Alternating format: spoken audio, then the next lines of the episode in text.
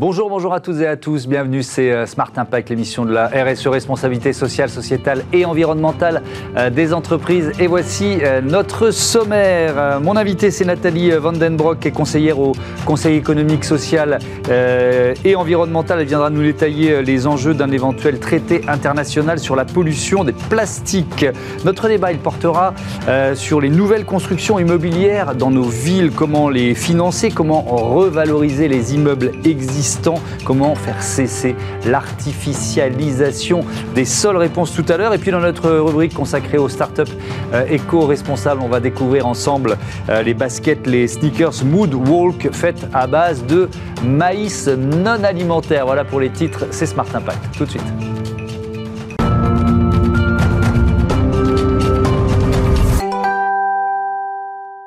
L'invité de ce Smart Impact est avec nous euh, en duplex en visioconférence, c'est Nathalie euh, Vandenbroek. Bonjour, bienvenue. Vous êtes euh, donc conseillère au Conseil économique, social et environnemental. On va parler ensemble de ces enjeux majeurs de la pollution plastique dans le monde, avec peut-être un constat pour commencer. la, durée de vie moyenne d'un plastique, c'est quoi? C'est quelques mois, c'est moins d'un an? Ça a, été, ça a été calculé, ça? Bonjour. Alors, quand on parle de plastique, c'est vrai qu'on a différents chiffres qui nous viennent en tête. Euh, déjà, il faut savoir que les, produits plastiques, 81% des produits plastiques qu'on utilise sont transformés en déchets en moins d'un an. Donc, c'est un, matériau qui est quand même assez euh, euh, utilisé rapidement.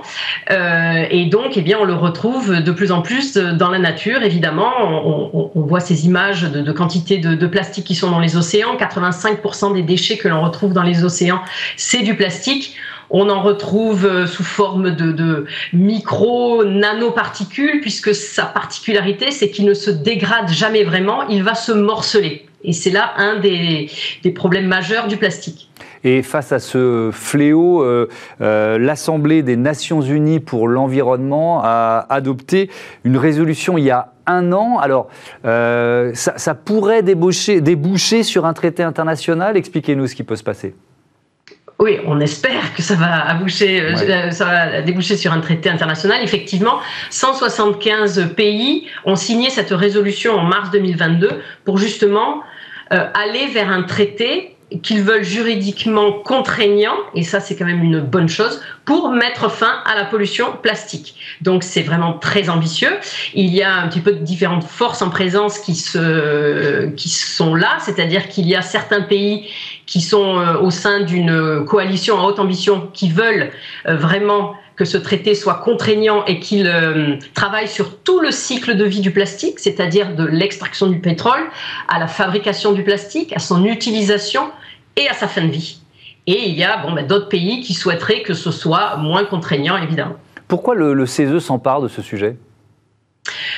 En fait, le CESE, c'est une, une, chambre consultative, une assemblée consultative qui représente la société civile organisée.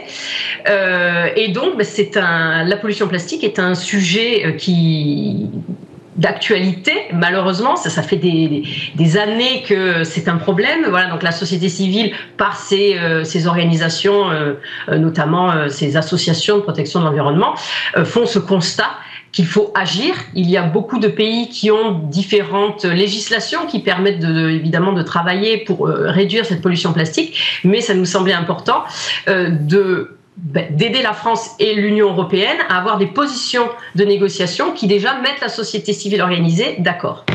Surtout qu'il va y avoir un, round de négociations euh, euh, bientôt à Paris. Je crois que c'était la fin de ce mois de, euh, mai. Comment ça se passe Tiens, c'est quoi un round de négociations pour passer d'une résolution à un traité?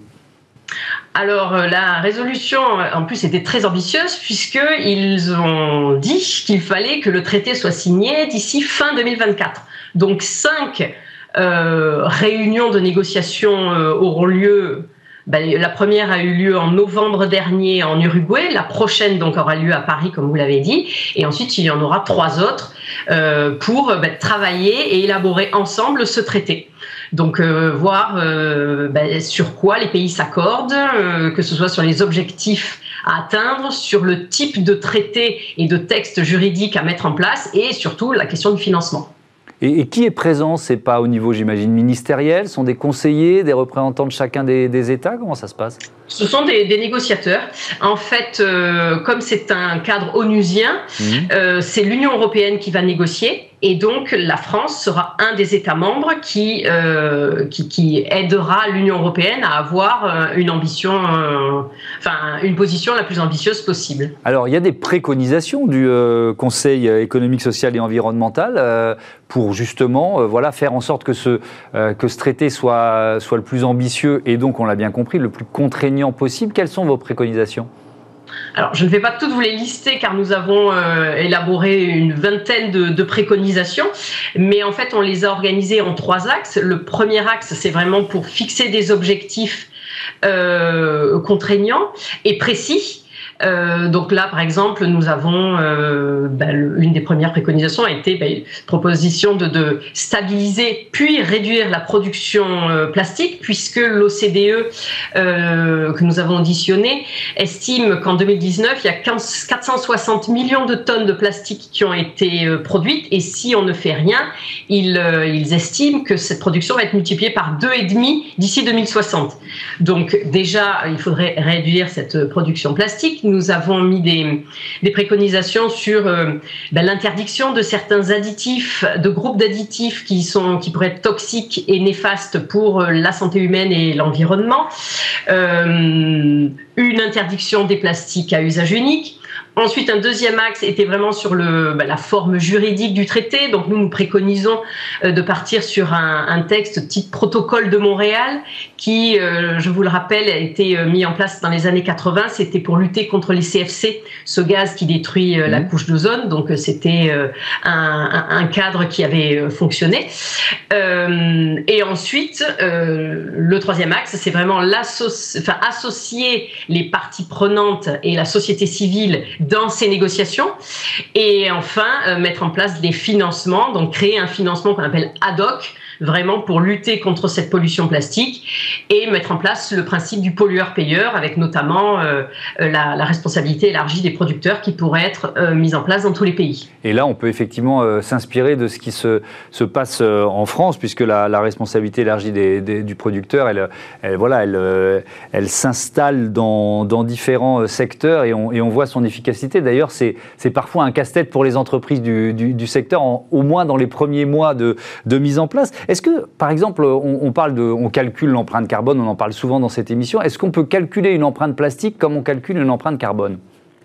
Je vous remercie de cette question parce qu'effectivement, c'est une de nos préconisations qui est un petit peu innovante, puisque euh, quand on parle de plastique, on parle souvent bah, de, des bienfaits du plastique, car effectivement, il y en a. Euh, on, peut baisser le poids des produits, donc euh, dans le transport, il y a moins d'émissions de gaz à effet de serre, donc le, il y a moins de gaspillage alimentaire, donc le, plastique a de nombreux avantages. Mais comme je vous disais, on ne peut pas réfléchir de la même manière sur un produit plastique que sur les autres produits, puisqu'il y a ce problème de, dégradation et de l'impact que peut avoir cette matière sur tout le cycle de vie. Euh, c'est-à-dire qu'il y a des, il peut y avoir des pertes de plastique, euh, de, de, granulés de plastique, on en retrouve un petit peu partout euh, lors du transport, lors de la fabrication.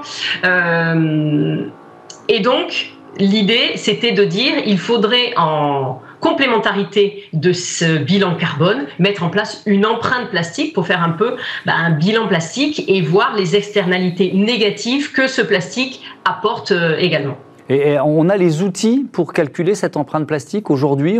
Il suffit de prendre la décision ou il faut encore un peu euh, améliorer ou inventer ces outils? Il faut encore un peu améliorer et inventer ces outils, évidemment, et puis il faut que la définition soit partagée par tous les pays. Euh, donc euh, c'est pour ça qu'il nous semblait important aussi que la science soit mise un petit peu au, cœur de ces débats euh, lors de, des négociations pour qu'il y ait une définition harmonisée et que les pays utilisent cet outil partagé euh, et, que ce soit le même évidemment entre les, différents pays puisque le, plastique voyage beaucoup. Je crois qu'on a 80% euh, du, plastique qui voyage. Donc il va falloir qu'il y ait une homogénéisation des différentes normes à appliquer euh, sur ce produit. dernier mot sur l'aspect contraignant, vous avez insisté là-dessus pour que ce soit efficace, il faut que ce traité soit contraignant. Et il y a eu malheureusement des exemples de, traités qui ne l'étaient pas suffisamment. Euh, est-ce que vous, vous avez bon espoir ou est-ce que vous sentez que le, on va dire, le lobby qui, freine est trop puissant aujourd'hui? Alors, je suis de naturel optimiste, donc moi j'ai bon. espoir, mais il est vrai qu'en plus, euh, en ce, dans ce contexte international qui est, qui est, quand même sous tension en ce moment, avec euh, ben, des, des, crises inflationnistes, des, des, conflits armés dans différents pays, euh, tout l'enjeu va être là-dessus. Il faut que les, gouvernements qui vont négocier euh, gardent à l'esprit que la pollution plastique est un peu, alors beaucoup disent c'est une bombe à retardement. Euh, on, a quelques études qui montrent que ben, on peut retrouver des, nanoparticules de plastique dans le sang, dans le lait maternel. Donc pour l'instant, il n'y a pas d'études réelles qui montrent s'il y a un impact mais euh, nous appliquons le, principe de précaution en tout cas. Mais voilà, il faut vraiment euh, que les gouvernements aient euh, une position assez ferme sur cette question, puisqu'il faudrait quand même ne plus avoir ce, fléau sur Terre. Merci beaucoup Nathalie Vandenbroek et à bientôt sur, sur Bismart. C'est l'heure de notre débat. On parle immobilier, comment développer l'immobilier sans artificialiser les sols?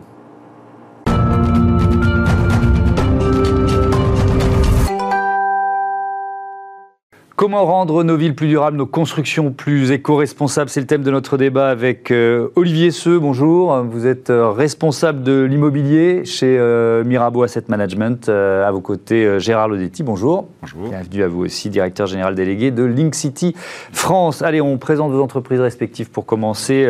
Mirabeau Asset Management, dites-nous tout. Bah, Mirabeau, c'est un, groupe bancaire suisse mmh. qui a 200 ans d'histoire et qui a développé ses activités aussi bien dans l'univers de la banque privée l'activité historique. Et puis l'univers de la gestion d'actifs, ça c'est plus récent, c'est il y a une quinzaine d'années à peu près. Et au sein de, ce, de cette activité euh, gestion d'actifs, nous avons développé une, euh, un volant d'activité autour de l'immobilier. Mhm. Et euh, l'illustration la, plus récente de, cette, du développement de cette activité, c'est le partenariat qui a été conclu avec Link City. Et, cette dimension d'immobilier durable, elle rentre dans votre stratégie depuis combien de temps? Depuis le début. Euh, pour, euh, pour notre euh, département immobilier, ça fait près de 4 ans désormais qu'on a cette thématique en ligne de mire. On, sait tous que on doit se diriger et accélérer sur les sujets de la neutralité carbone. Et donc, dès le lancement de notre activité, on a eu en ligne de mire, en tête, de développer ça autour de cette thématique du développement durable. Gérard Léodetti, présentez-nous Link City France, filiale de Bouygues Construction, c'est ça? C'est bien ça. Nous sommes le développeur immobilier ou le promoteur immobilier de Bouygues Construction Mhm. Nous sommes euh, filiale de Bouygues Construction. Nous sommes une entreprise qui intervient sur euh, l'ensemble des secteurs d'activité en immobilier. Donc, on n'est pas spécialiste d'un produit particulier comme le logement. On est capable de faire euh, du bureau, des cliniques, des mhm. hôpitaux, des maisons de retraite, des logements étudiants. Donc, nous sommes assez généralistes dans notre façon d'intervenir sur mhm. l'immobilier. nous avons une 300 collaborateurs présents sur toute la France, 30 implantations. Nous existons depuis 35 ans mhm. et nous avons développé un modèle qui nous différencie des autres euh, promoteurs immobiliers en France. Comment? On a trois caractéristiques principales. La première, c'est que nous sommes des spécialistes du B2B, c'est-à-dire que tous nos clients sont des professionnels. Mhm. Nous ne faisons pas de vente euh, aux particuliers. Deuxième caractéristique, c'est que nous sommes très proches des collectivités et des territoires, avec un sens aigu de la relation euh, avec les décideurs locaux. Mhm. C'est ce que nous appelons le B2T, par analogie au B2B, donc le business tout territoire. Mhm. Et enfin, pas des moindres, c'est le, fait que nous sommes dans un modèle intégré avec le constructeur, puisque toutes nos opérations sont construites par Bouygues Bâtiment France, filiale mhm. aussi de Bouygues Construction.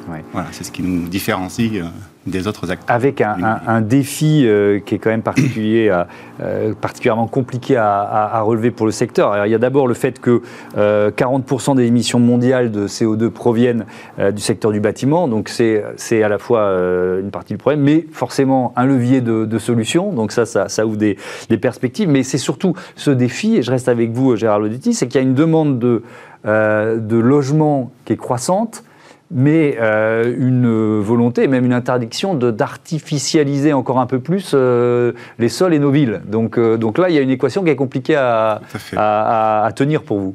Tout à fait. Et c'est pour ça que nous avons créé ce partenariat, si on rentre un peu dans le vif du sujet. nous nous sommes rendus compte que, enfin, nous sommes déjà convaincus que la ville doit se reconstruire sur elle-même, La ville se reconstruit sur elle-même, c'est ça le principe. Elle, doit et elle peut, nous en sommes convaincus. Donc ça veut dire qu'il faut pouvoir générer des, sites constructibles sur des sites déjà artificialisés. Pour aller justement dans le sens de la zéro artificialisation mmh. des sols en France. Donc pour ce faire, il faut être capable de, prendre des positions sur des terrains de cette nature. Hmm. Et les terrains de cette nature, on a fait le constat qu'ils sont souvent propriétés de propriétaires privés. Voire d'entreprises, hmm. et qui sont bien souvent, quand elles font, prennent la décision de vendre, le sont, cette décision est prise euh, avec une volonté de reconstruction de leur trésorerie. Hmm. Donc ils ne sont pas dans la possibilité d'attendre deux ans, trois ans que les permis de construire soient obtenus, puisqu'en France, le modèle quand même traditionnel de la mm. maîtrise foncière, c'est ça. Donc il faut être capable de faire le chèque euh, très vite et de prendre le risque. D'accord. Et c'est pour ça que nous avons créé ce partenariat avec euh, les équipes de Mirabeau, mm. euh, tel que Olivier les a présentés. C'est que par cette association, nous disposons des capitaux euh, que amène euh, Mirabeau mhm. et nous du savoir-faire de la construction. Alors présentez-nous ce partenariat, Olivier Seux. Oui, je voudrais juste revenir sur cette question de, la provenance en fait des capitaux. Si on regarde le paysage des fonds immobiliers, mhm. l'immense majorité d'entre eux sont des fonds de rendement locatif. Vous achetez un immeuble, mhm. typiquement de bureau, et puis des loyers vont être versés et le rendement pour l'investisseur va être, va être assuré par les loyers. Donc ça, c'est un, un, système qui fonctionne très bien, pour lequel il y a toute l'épargne nécessaire. Et puis il y a un autre compartiment, qui est celui de la transformation des actifs, mmh. et c'est précisément l'objet du partenariat. Et ce compartiment-là, notre conviction, c'est qu'il est sous-financé. Et donc ce que nous avons voulu faire, c'est drainer des volumes significatifs d'épargne institutionnelle provenant d'assureurs, de caisses de retraite, de fonds de pension, mmh. Vers cette activité de la transformation de la ville, parce que nous sommes intimement convaincus qu'il faut que nous accélérions tous ensemble. On a en ligne de mire 2050, neutralité carbone. Mmh. On ne va pas assez vite. Tous collectivement, la société collectivement mmh. ne va pas assez vite. Il faut accélérer. Et pour ça, il y a deux leviers. Le premier, c'est faire évoluer les réglementations, les procédures pour accélérer. Et le deuxième levier, c'est drainer de l'épargne institutionnelle mmh provenant des assureurs, des fonds de pension, des caisses de retraite, vers ces sujets de transformation de la ville. Ça suppose une capacité à prendre des risques que les investisseurs ne prennent pas habituellement et dont nous pensons que, en les gérant sur une échelle suffisamment euh, profonde, suffisamment large, mmh. il est possible de financer ces activités et d'assumer ces risques-là. Et donc, ensemble, vous mettez 100 millions d'euros sur la table, c'est ça? C'est ça, absolument. Et donc, euh, euh, sur ces 100 millions, effectivement, 80 millions proviennent de l'épargne réunie par Mirabeau mmh. et 20 millions par les, les, fonds apportés par est-ce que c'est un partenariat original ou, même, euh, pour ne pas dire, unique sur le marché, ce que vous êtes en train de lancer? Très clairement, oui, oui, mais ça répond à une thématique qui est euh, d'émergence assez récente. En réalité, il y a dix ans, le sujet ne se posait pas dans les mêmes termes. Mmh. La, réglementation, la législation euh, a évolué. Gérard a évoqué les, lois sur l'artificialisation des sols, mmh. où on est beaucoup plus exigeant aujourd'hui qu'on ne l'était il y a dix ans. De la même manière, la pression qui s'exerce sur les propriétaires d'actifs pour restructurer les immeubles, pour les porter à un niveau d'efficacité supérieur, cette pression est beaucoup plus forte aujourd'hui mmh. qu'elle n'était il y a 10 ans. Donc, il y a 10 ans, ce partenariat n'aurait pas eu de sens. Aujourd'hui, compte tenu du paysage réglementaire et du contexte de marché, mmh. c'est une nécessité. Ce programme s'appelle Néapoli, c'est ça? Ça veut, dire, ça veut dire quoi, Néapoli ça veut dire renouveau, renouveau de la ville, euh, c'est du grec, c'est ça? C'est renouveau de la ville, voilà. Renouveau de la ville. Ça illustre bien ce qu'on vient de dire, c'est-à-dire d'être capable de, de reconstruire la ville sur la ville en prenant des positions sur des fonciers déjà existants et déjà artificiels. Alors, donc, si on rentre un peu dans le concret, c'est quoi? C'est on prend un immeuble, un immeuble de bureau qu'on va réhabiliter, qu'on va transformer C'est euh, C'est exactement ça. Et ça peut être aussi des, friches industrielles, hein, tout simplement. C'est-à-dire des, sols déjà artificialisés sur lesquels mmh. il n'y a pas forcément de bâti, mmh. ou bien un bâti qui est destiné à être démoli.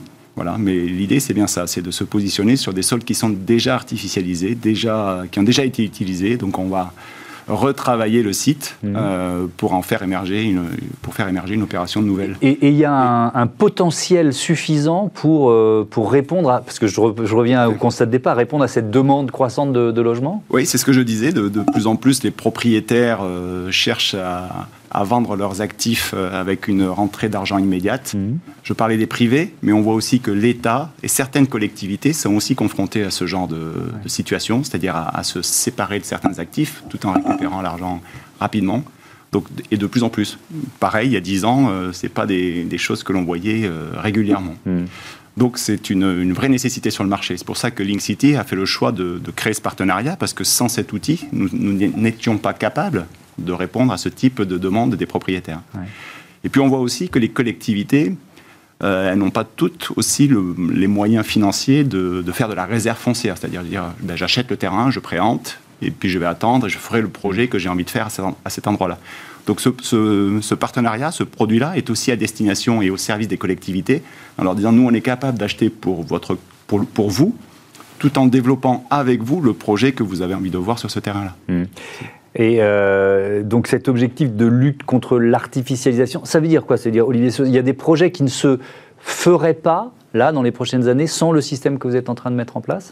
Ou qui se ferait beaucoup moins vite, euh, qui passerait, passerait moins l'échelle C'est à la fois une question de rapidité d'exécution et euh, de savoir-faire. Mmh. Et euh, très clairement, nous avons choisi Link City parce que Link City est un opérateur de tout premier plan qui dispose d'un savoir-faire à la fois dans la conception des projets, mmh. dans la conception de quartiers entiers de villes et dans la conduite des relations avec les collectivités sans lesquelles rien ne peut se faire. Et donc, il y a un enjeu de savoir-faire et un enjeu d'accélération. Hmm. Et j'irais au-delà sur le plan de l'urbanisme. On sait tous qu'il faut que nous allions vers plus de densité. Dès lors qu'on dit qu'on arrête l'artificialisation des sols, qu'il faut construire plus de logements, hmm. il nous faut plus de densité dans les grandes agglomérations. Donc comment fait-on dans un contexte où les populations, globalement, sont hostiles à la densité? Eh ben, il faut du savoir-faire pour savoir créer des quartiers de ville, recréer des quartiers de ville où on a à la fois une densité et une qualité de vie préservée, voire améliorée. Et notre conviction, c'est que Link City sait faire ça dans son dialogue avec les collectivités. Mmh. Alors justement, un, immeuble, quand on construit un immeuble sur l'immeuble, reconstruire la ville sur la ville, Qu'est-ce que les nouveaux immeubles ont de différent, fondamentalement, de, de, ceux qui étaient là avant? Vous l'avez cité tout à l'heure, c'est l'ambition bas carbone. C'est-à-dire que tous les, toutes les opérations que l'on construit aujourd'hui sont avec une diminution de notre empreinte carbone radicale. C'est-à-dire qu'on suit la réglementation actuelle, la fameuse euh, réglementation environnementale 2020. Mmh. qui a des seuils progressifs, c'est-à-dire qui, qui, va exiger que les constructeurs et les promoteurs diminuent leur empreinte carbone tous les trois ans avec des seuils de plus en plus contraignants. Donc toutes, ces toutes les opérations que nous développons dans ce cadre-là sont respectueuses bien sûr de cette réglementation, mais avec un temps d'avance, c'est-à-dire qu'on s'obligera même à être euh, conforme à la réglementation de 2025, voire plus. Hmm. Donc ça veut dire que toutes les opérations nouvelles qu'on va développer euh, seront vertueuses sur le plan, euh, sur le plan du carbone, bien évidemment. Merci beaucoup, merci à tous les deux et à, bientôt sur, sur Bismart. C'est l'heure de Smart Ideas, une start-up en pleine lumière comme tous les jours.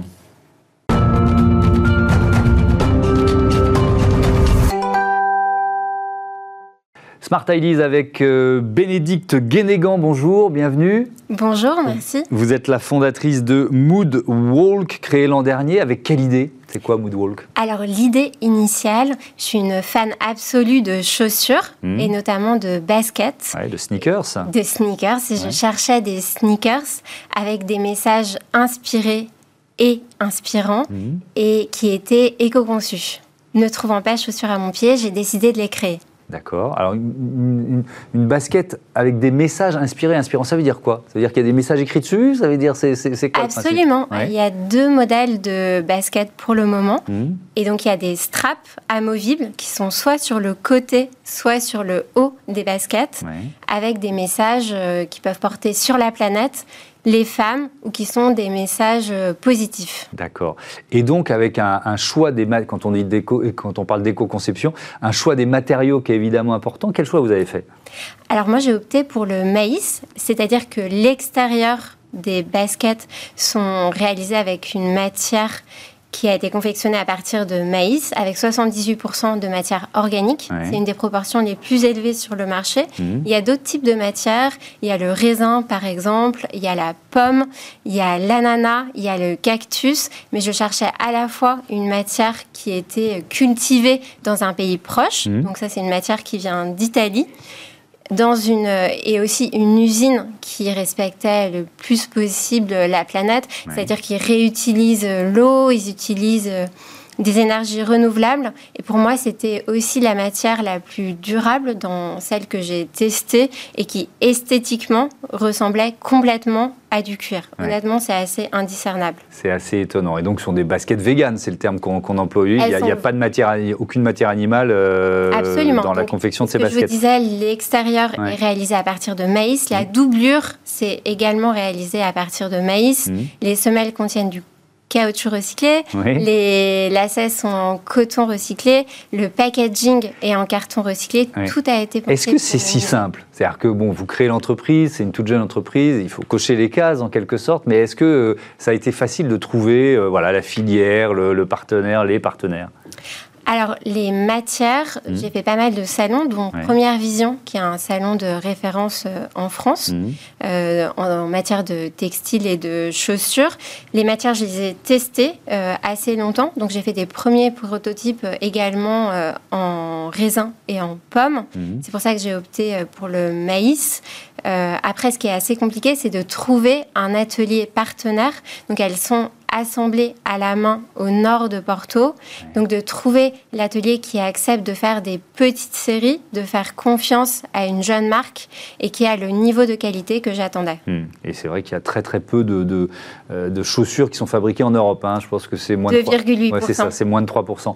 Euh, donc, euh, c'est, que ce soit le maïs ou les, les autres matériaux que vous utilisez, c'est quoi Ce sont des coproduits C'est du maïs qui est, non alimentaire euh, D'où il vient? Parce que c'est un vrai débat, ça. Si on commence à, produire, euh, à utiliser de la terre agricole pour faire autre chose que de l'alimentation, c'est quand même une question. non, euh, excellente question. C'est du maïs non alimentaire, cultivé sans pesticides mmh. et qui pousse en Italie. Et ce qui était un de mes critères de choix aussi, c'était la proximité des cultures. Hmm, d'accord. Euh, il y a aussi un engagement sociétal dans votre démarche avec euh, l'association Tout à l'école. Absolument. C'est quoi Tout à l'école? Alors, Tout à l'école, c'est une association euh, formidable qui permet aux jeunes filles khmer, cambodgiennes, d'aller à l'école, sachant que c'est un pays qui est extrêmement pauvre. Moi, j'ai eu l'occasion de faire une mission humanitaire qui m'a beaucoup marquée dans ce pays. Mhm. C'est un pays que je, auquel je suis très attachée. J'accompagne des enfants depuis tout le temps. Et pour euh, chaque euh, paire de baskets achetées, 2 euros sont reversés à cette association.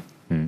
Donc c'est quoi? C'est une sorte de, c'est un concept de, de baskets ou de sneakers solidaires d'une certaine façon? C'est aussi ce que vous proposez à vos clients? Elles sont éco-conçues, euh, solidaires et engagées à travers les messages qui sont affichés. Donc on en parlait tout à l'heure. Vous avez des messages comme pas besoin de talons pour être à la hauteur. Ils sont en français ou en anglais.